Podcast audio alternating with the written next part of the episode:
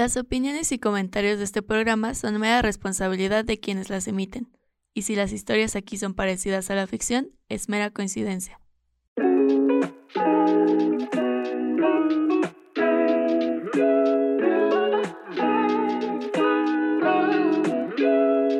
Que la historia de mi vida, nadie, nadie quiere que la vean como es muy extraño. todo a lo mejor se termina en unos pesos y después termina en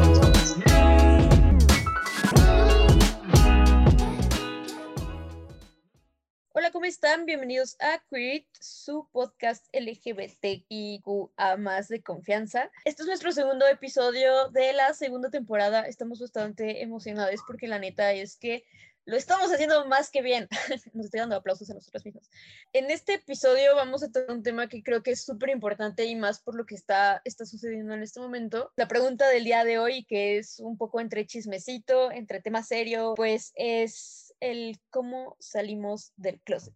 Creo que es súper importante mencionar que creo que dentro de la vida se sale de más de un closet y no solamente porque no es necesario casarse con una letra, sino que hay diferentes situaciones en, en las que pues atraviesas y dices como "Mm, ya no me siento cómoda con, con esta letra, puedo sentirme más cómoda con otra y pues primero el proceso es contigo y después con las demás personas, pero al mismo tiempo creo que en diferentes entornos de una u otra forma tienes que estar como que saliendo constantemente del closet, ¿no? Entonces, pues creo que ese es el tema de hoy. Re, ¿cómo estás? ¿Cómo te va?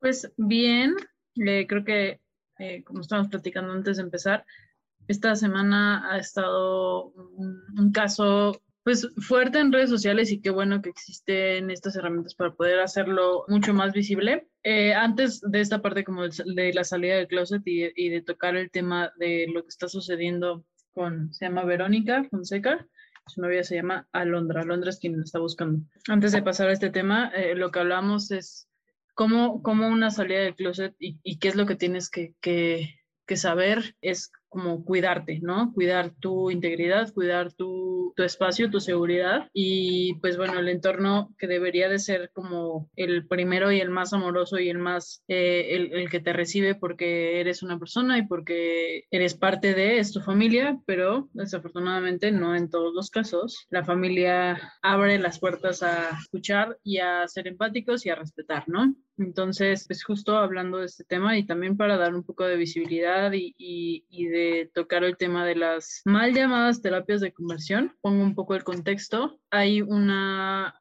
una chica que se llama Alondra Zamudio que hace unos días publicó en Twitter que no, no tenía noticias de su novia y que pues empezó a publicar como todos los, los las conversaciones que tenía con que tenía eh, Verónica Fonseca, que es su novia, con su familia, eh, y cómo en repetidas ocasiones la amenazan y hacen como comentarios acerca de, de su sexualidad y cómo está mal bajo estas amenazas y también violencia física. De la nada, ya cuando se iban a encontrar ellas, porque vivían en ciudades diferentes, eh, dejó de contestar el teléfono, dejó de contestar los mensajes, últimas conexiones, y creo que se puso en contacto con su mamá. Su mamá le dijo que no se metiera, que ella estaba en un centro de rehabilitación y pues no tiene ningún problema de drogas, ni de alcoholismo, ni de nada. Desafortunadamente no es apoyada por su familia y de hecho está eh, pues en peligro porque al final una, uno de estos centros eh, de rehabilitación que pues son muy mal llamados de esta manera, eh, están forzándola o corrigiendo. Digo, estos son como datos que pues no estamos 100% seguros que es así, pero por cómo se fue dando la conversación, eh, lo más probable es que esté en, una, en un centro de, de, de corrección y al final pues es una violación a los derechos humanos, ¿no? ¿Por qué hablamos de esto? Pues creo que es importante tocarlo porque no todas las salidas del closet son como las, las vemos, que qué chido poder ver eh, gente que sale del closet y que su familia eh, lo recibe con todo el amor y que, que saben que, que, pues no cambia nada y que solamente es amar y relacionarse con, con otra persona sin importar el género, ¿no? El ECOSIG, que puedes repetir cómo es las, las siglas, que eso se cambió hace Sí, un, un par de años. la, antes, de hecho, no tiene mucho, no tiene mucho que, que la gente le seguía llamando, mal llamando, terapias de conversión, que pues, no tiene nada de terapéutico, no vas a convertir a nadie, no tiene nada, o sea, no estás haciendo nada bueno por una persona, una terapia es algo que es como un proceso que, que se realiza para que tú te pues desarrolles mejor, ¿no? Ya sea como mental o, o, físicamente. Obviamente estas torturas no tienen nada de terapéutico y pues el nombre que le dieron ahorita es eh, Esfuerzos para corregir la orientación e identidad, identidad de género.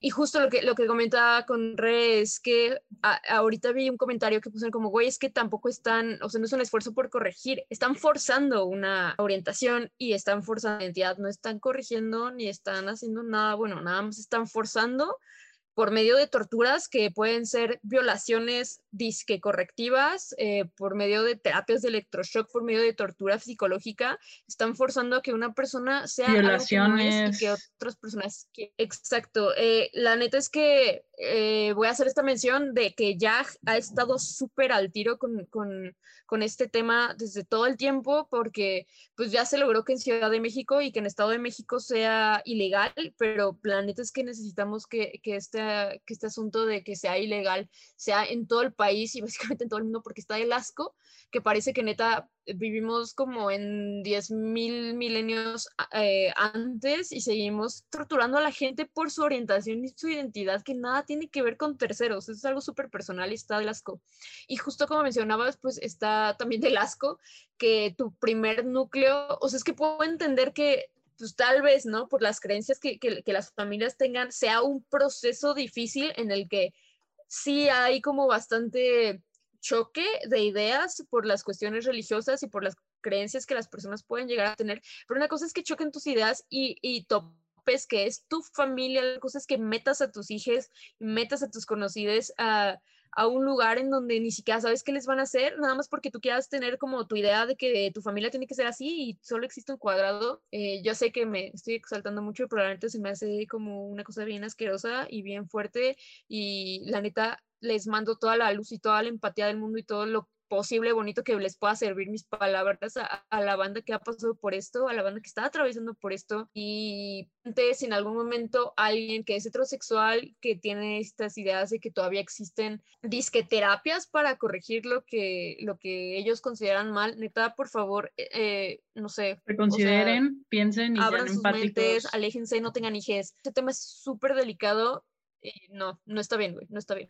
está muy cabrón y justo lo estamos platicando, que pues tampoco tiene tanto, o sea, por eso creo que ahorita el tema de visibilidad, los esfuerzos que se hacen, las marchas, no es por fiesta, o sea, eh, yo he escuchado muchos comentarios como de, ay, este, pues, ¿qué es, un, es una fiesta, es un carnaval y es como, pues no, sí es una celebración, pero porque también, y, y, y, es una celebración a la lucha que se hace constante, ¿no? Sí estamos luchando, ¿por qué? Porque apenas en, en, en 1990 fue cuando la OMS dejó de considerar la homosexualidad como una enfermedad.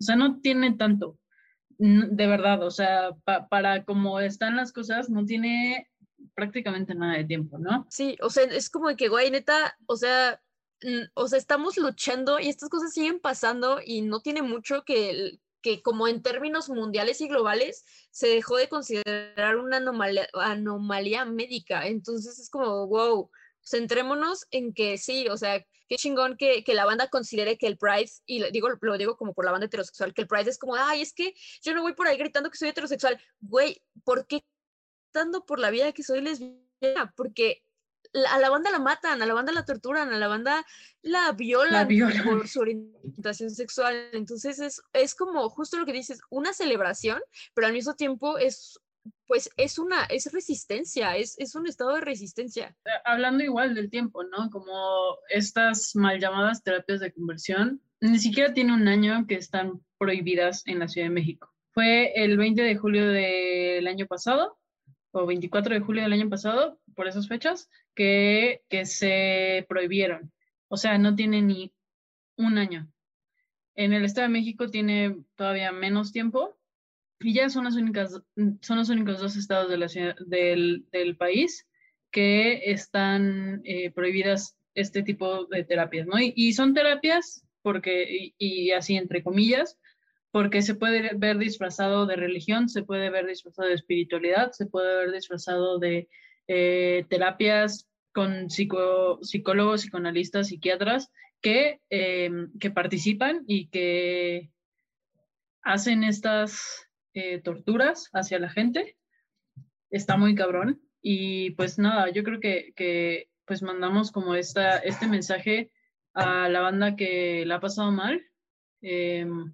Es muy, es muy difícil salir en un espacio, salir o que te saquen en un espacio donde no estás bien, donde no estás seguro. Sí, desafortunadamente yo en mi casa no, no tuve como ese mm, espacio donde fue este, sano, donde fue mm, amoroso, donde fue cuidado. De hecho, la pasé bastante mal. A mí me sacaron del closet. Yo tenía una relación, pues, a escondidas, eh, vivía una doble vida, estaba bien difícil, estaba bien cabrón y mm, pues mi mamá revisó mis cosas, me habló, me dijo mil cosas, o sea, me dijo mil groserías, me dijo que me hasta de lo que me iba a morir y pasamos unos ocho o nueve años eh, pues con muchas mentiras, con muchos resentimientos, con muchos enojos, con violencia física, emocional, cosas de las que hasta hace muy poco como que yo también pude hablar y como sentirme en un espacio seguro de, de, contar y de, de, estar bien.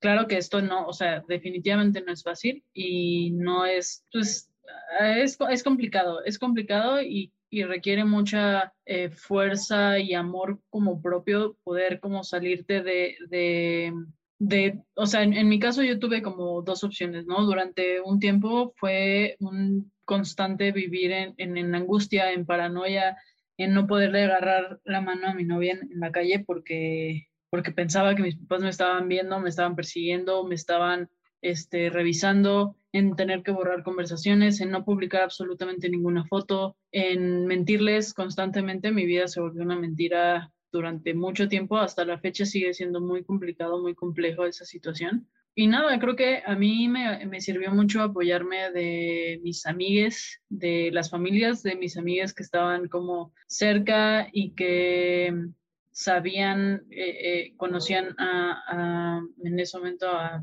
mi, novia, en buscar miles de trabajos y miles de actividades fuera de mi casa para que yo nada más tuviera que llegar a dormir, en no depender de mis papás económicamente, porque pues esto fue cuando yo estaba en la prepa, en la universidad y como en esta situación en la que pues sigue siendo y necesitando vivir en, en esa casa, pero yo nunca sentí que era mi casa, me alejé mucho de mi familia. Yo creo que todavía las cosas son con, mucho, con mucha distancia y pues eso, creo que a mí me funcionó mucho. Eh, o sea, durante un rato fue complicado, fue muy como vivir en un, en un constante estado de estrés, de, de sentirme mal, de odiar muchísimo también mi, mi, identidad y mi orientación, o sea, como no sentirme a gusto conmigo, de tomar terapia, de buscar terapia, de...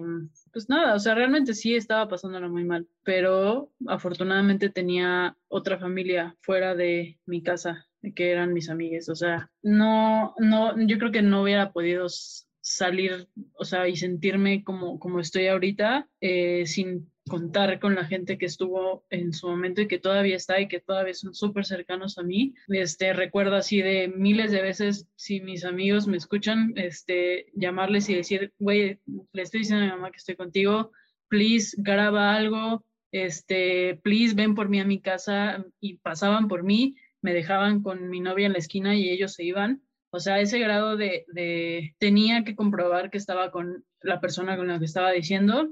mis amigos todos bloquearon a mi mamá de, de, redes sociales. Este, o sea, sí, era toda una estrategia y, y me, me, considero que fui muy estratega en absolutamente todo.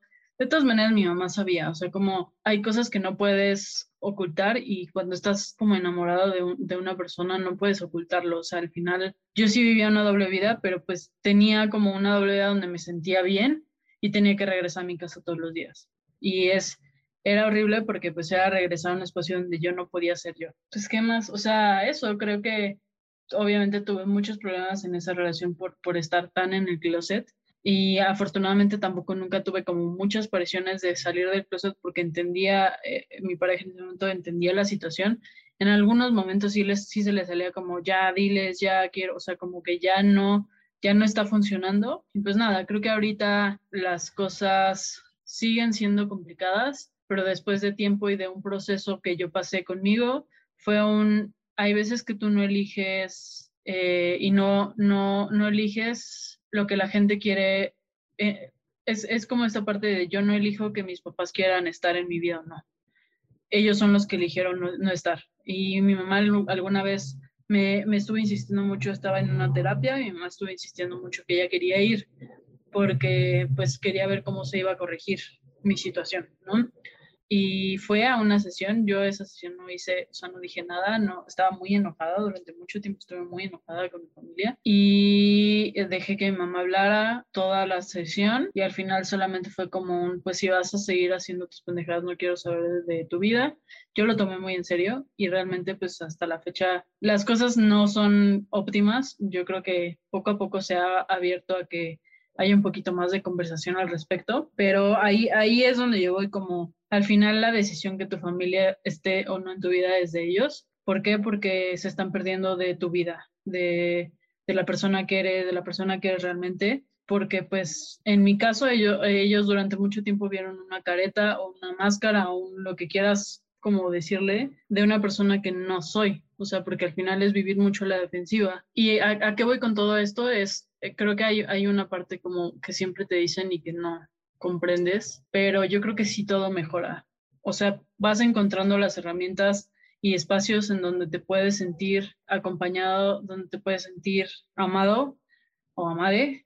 vas encontrando familia que al final también sí le eliges, porque es eso, ¿no? Como es una elección eh, compartir tu vida con alguien y sobre todo cuando lo haces sabiendo que estás siendo como amado y estás en un espacio de confianza y en un espacio seguro, ¿no? Y creo que esa es como mi experiencia de la salida del closet, o sea, con mis amigos, evidentemente con mis amigos y con las familias de mis amigues y con la gente que fui conociendo en trabajos y todo, esa salida del closet fue cada vez más sencilla y era porque era como, pues no pasa nada, sigue siendo la misma persona que, que eras ayer, que no sabía esta situación, o qué chido, quiero conocer a a tu novia, Recuerdo que los papás de Karen en algún momento eh, me, querían, me dijeron que, que querían conocerla y para mí fue súper chido porque era como la primera vez que alguien como una figura, figura paterna, materna, conocía a, a, la persona con la que estaba saliendo en ese momento. Y para mí sí fue como un big deal, porque fuimos a desayunar a Roma o algo así, no sé si te acuerdas. Y, y es eso, ¿no? Como, como para mí ese fue el paso de qué chido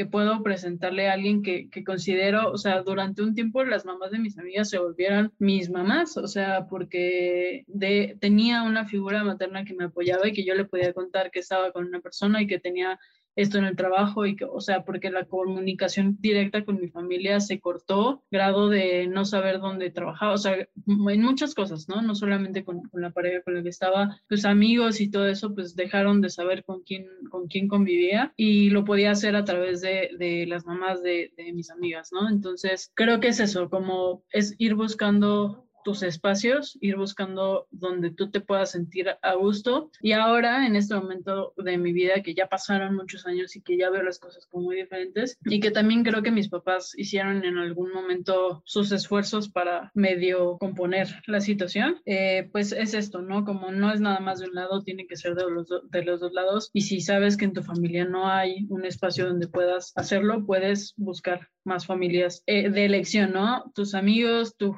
tu gente cercana, tus maestros, tu, o sea, hay mucha gente que siempre te va a abrir los brazos y te va a decir como no pasa nada, sé que estás pasando por un momento difícil, pero puedes estar bien aquí. Y ya, esa es mi salida del closet. O sea, es que en realidad nunca tuve como esa plática de, oye, mamá, papá, esto. Evidentemente es algo que saben y que no es nada complicado de, de, de que se note, pues, o sea, es, es, como alguna vez lo platicamos, como mi, mi closet tenía una tela transparente de brillantinas, pero pues la situación no fue como la, la mejor el, el, mejor ambiente para hacerlo, pero agradezco un chingo que siempre tuve, estuve como muy rodeada de gente que, que me hizo sentir que tenía un espacio fuera de las cuatro paredes de mi casa. Esa es, esa es mi historia, pero la neta sí, las cosas sí mejoran, tienes que, o sea, la gente que, que necesite hablar y que necesite eh, un espacio, pues siempre acá, acá estamos. Creo que a la familia que eliges, neta, es como otro nivel de, de amor, porque pues son situaciones bien complicadas, ¿no? uno, uno esperaría que fueran como situaciones más sencillas, pero la verdad es que no lo son, no lo son. Y incluso lo digo yo que yo la tuve muy fácil, pero también siento que hay, veces que yo le digo como, ay, pues es que yo lo tuve muy fácil, sí, pero yo lo tuve muy fácil, pero mis papás también atravesaron por su proceso, ¿no? Y no conmigo, o sea, conmigo ya fue como que mini proceso de que, bueno, pues ya, ni modo, ¿no?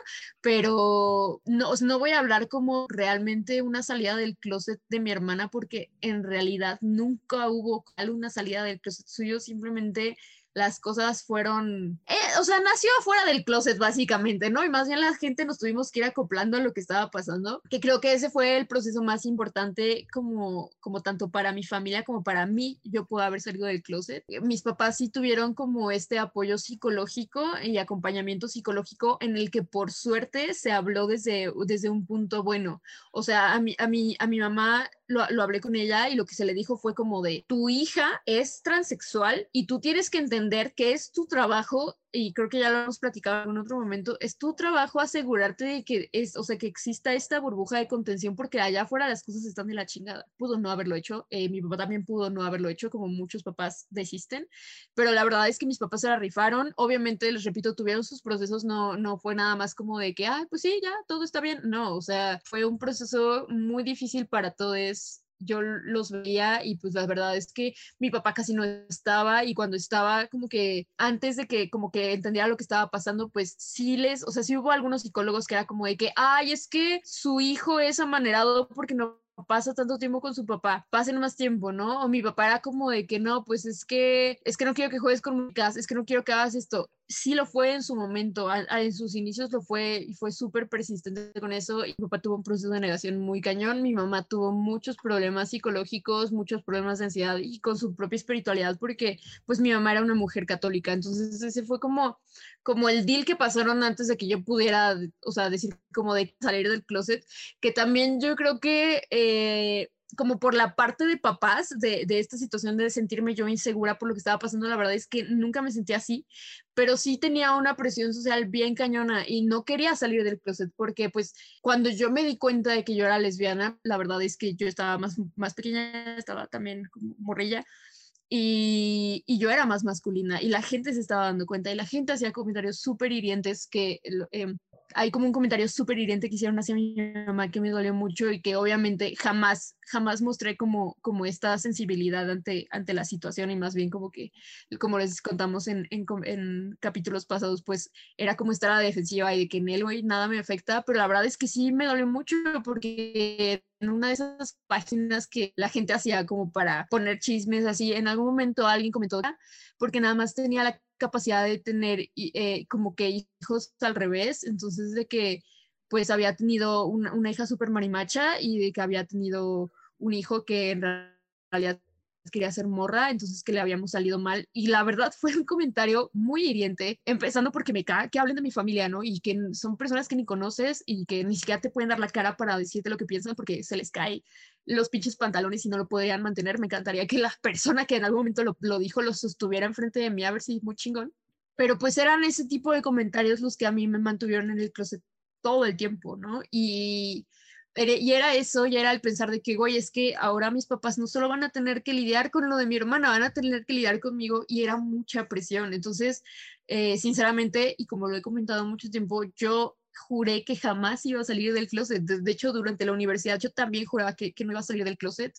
Eh, hasta con, con ustedes, que son mis amigues, creo que cuando salí del closet ya neta fue así como, ay, güey, milagro, porque pues ya todos sabíamos, pero pues yo no quería decirlo, yo no quería pronunciar esas palabras porque era muy lastimoso ver cómo la gente se comportaba alrededor de mí, que hoy, repito, no era la gente que en realidad me quería y no era la gente que me apreciaba y no era la gente que me conocía, pero habían muchos comentarios del exterior. Me hubiera a mí también encantado como tener esta conversación de sentarme y decir, ¿saben que soy lesbiana? Jamás pasó, ya como viéndolo de, de una forma muy graciosa que sí me aprendí a reír de esto, pues yo salí del closet con mi mamá cuando me terminaron, eh, tuve una relación muy tóxica, mi primera relación tóxica de Aquamugre, que ya la mencionamos en capítulos anteriores. Si quieren poner el chismecito de Aquamugre, tienen que irse a capítulos anteriores, pero pues yo estaba en esta relación muy tóxica y mi, mi, mi, hermana acababa de fallecer y por lo mismo era como que, güey, es que todavía no puedo hacerlo y todavía no lo puedo decir Pues porque mi hermana acaba de fallecer, entonces no solamente están lidiando mis papás con, con el hecho de que mi hermana haya sido transexual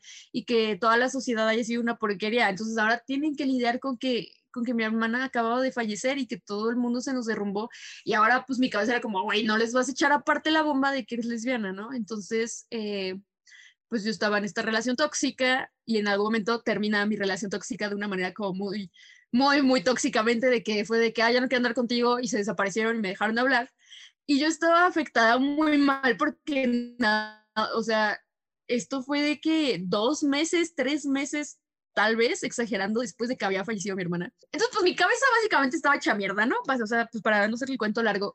Entonces fui a comer con mi mamá y yo ya no aguantaba como las ganas de llorar así mal pedo de que me estaba llevando todo el carajo. y me pongo a llorar y mi mamá así, ¿qué tienes? Y yo, es que terminó conmigo. Voy a cortar el nombre, voy a poner un pip. Si escuchan un pip es porque se salió el nombre. Y ya nada más se me quedó así de que ah, ya no quieres comer, ¿verdad? Y yo, ah", toda llena de mocos, y yo, no, ya no quiero comer. Y en ese entonces mi mamá jamás lo dijo hasta que yo le pregunté hace unos meses, pero eh, me dijo que ella ya sabía que yo tenía una relación con esta chica y de hecho nos encontró cogiendo una vez, pero no dijo nada. O sea, no es como que haya abierto la puerta y nos haya visto, pero sí nos escuchó.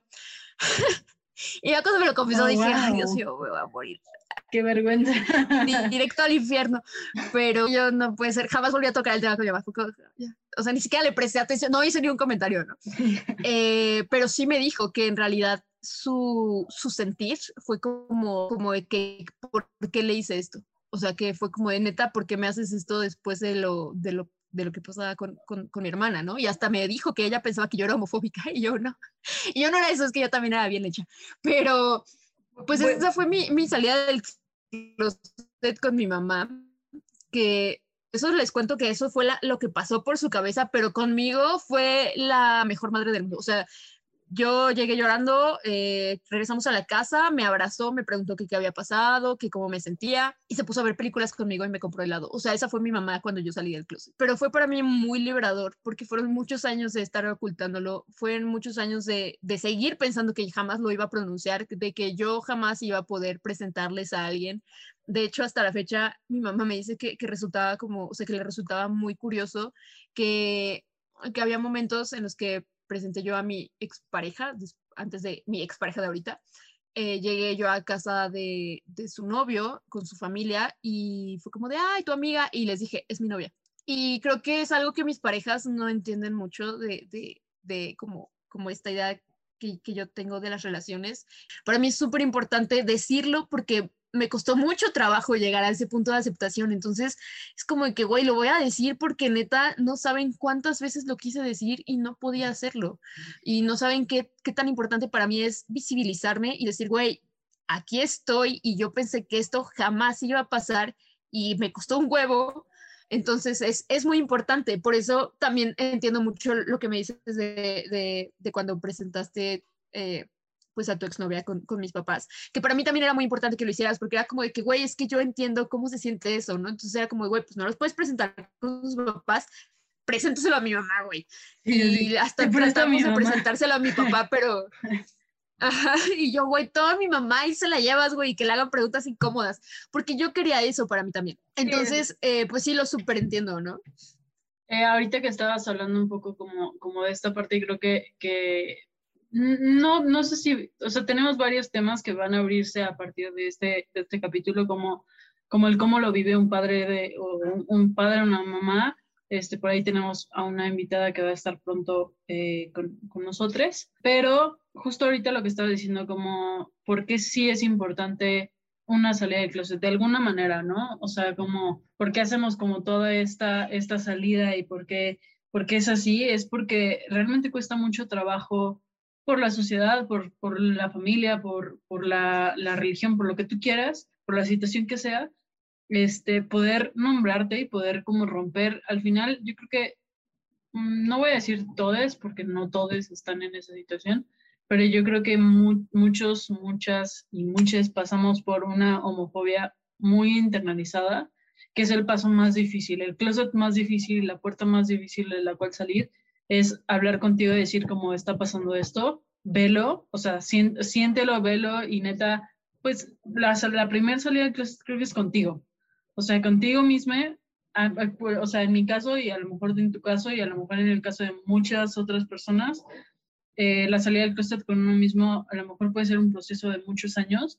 Eh, ahorita que estabas hablando un poco como de, esto, a mí me costó como seis años salir del closet conmigo mismo. O sea, ya tenía una relación, ya estaba con una, eh, persona del mismo sexo, este, ya, ya estaba, o sea, ya estaba en todo, todos mis amigos sabían, ya había pasado por lo de mis papás, ya todo, pero conmigo yo no, no podía como nombrarlo, no podía verlo, no podía sentirlo sin enojarme o sin decir como le estoy cagando, que estoy haciendo en mi vida, sin de repente eh, besucarme con un güey, o sea, solamente como para reforzar, o sea, como, pues es un proceso, ¿no? O sea, al final creo que no, no todos pasan por ese proceso, pero pues sí existe y también hay que nombrarlo y también hay que em, visibilizarlo el proceso más difícil creo que es con, uno mismo y después vienen los demás y creo que eso aplica para muchas cosas, ¿no? Como primero tienes que estar bien contigo y después pasas como los demás procesos con las demás personas y las relaciones que, que vas teniendo, ¿no? Justo eh, hablando de, de, esta parte que yo creo que después podemos hacer un, un programa de esto, eh, cuando tus papás te dicen que por qué o que si es su culpa o que por qué le estás haciendo eso, pues al final creo que no les estás haciendo nada y como lo, lo, dije hace rato, como ellos toman una decisión en la cual creo que no hay ninguna culpa, no hay ninguna culpa hacia ningún lado, eh, las cosas pasan y pasan muchas, en muchas familias que todos salimos queer. en mi caso, mi hermana y yo, eh, pues igual somos gays, este, tú, Vic, como siempre perteneciendo a la comunidad y, y, y pasando por toda esta infancia eh, que siempre fue queer y que no, no, lo, no lo veíamos, pero pues pasó. Hay muchos casos que son así, que varias personas en la familia pasan por esta situación y pues creo que eso, como empezar a normalizar este, estas, estas, este, pues salida del closet que en algún momento espero poder verlo, que no tengas que salir del closet y solo presentes a tu pareja por quien es y no tengas que dar explicaciones ni sentarte a hablar con nadie, ni tener un drama familiar, ni tener violencia, ni tener que pasar por una situación más complicada como la Seco Six. Creo que eso es como lo que podría decir del capítulo de hoy. Si van a salir del closet, asegúrense de que están en un lugar seguro eh, de preferencia háganlo acompañado, acompañados de otra persona, de una persona a la que confíen. Y la neta es que si no están tan seguros de salir del closet como con mi primo, con mi mamá, pueden encontrar redes de apoyo que están bastante chidos. Asegúrense de mantenerse a salvo siempre. Les prometo que, que siempre, siempre, siempre, siempre las cosas van a salir mejor. Nada más sean pacientes. No es su culpa, no, yo sé que no deberían de serlo, pero así son las cosas por el momento. Entonces, pues simplemente manténganlo, manténganlo en mente. Y pues nada, también recuerden hacer súper visible este asunto del ECOSIG, por favor, porque la verdad es que es una situación súper culera, súper complicada, no está chido y tenemos que seguir levantando la voz, levanten la voz por todas las injusticias en contra de la comunidad LGBT, porque la neta es que no está chido, no está chido que, que, la banda vaya pensando que pueden hacer este tipo de cosas, afectando la integridad de otras personas nada más porque ellos piensan que las cosas tienen que ser como su cabecita lo manda. Y pues nada, recuerden que tenemos episodio nuevo cada jueves. Estamos en Spotify, estamos en Apple, estamos en Google. Pueden seguirnos en todas nuestras redes sociales como arroba queerit-bajo y estamos en TikTok como Queer Podcast. Les queremos, manténganse a salvo y pues nos vemos luego. Bye.